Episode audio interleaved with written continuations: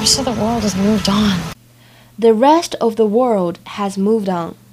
The rest of the world has moved on. 注意最后这两个单词呢，经常连读。这句话的意思呢是啊，全世界除了咱们俩之外呢，其他人都已经向前看了。英文当中这个短语 move on 表示继续前进的意思。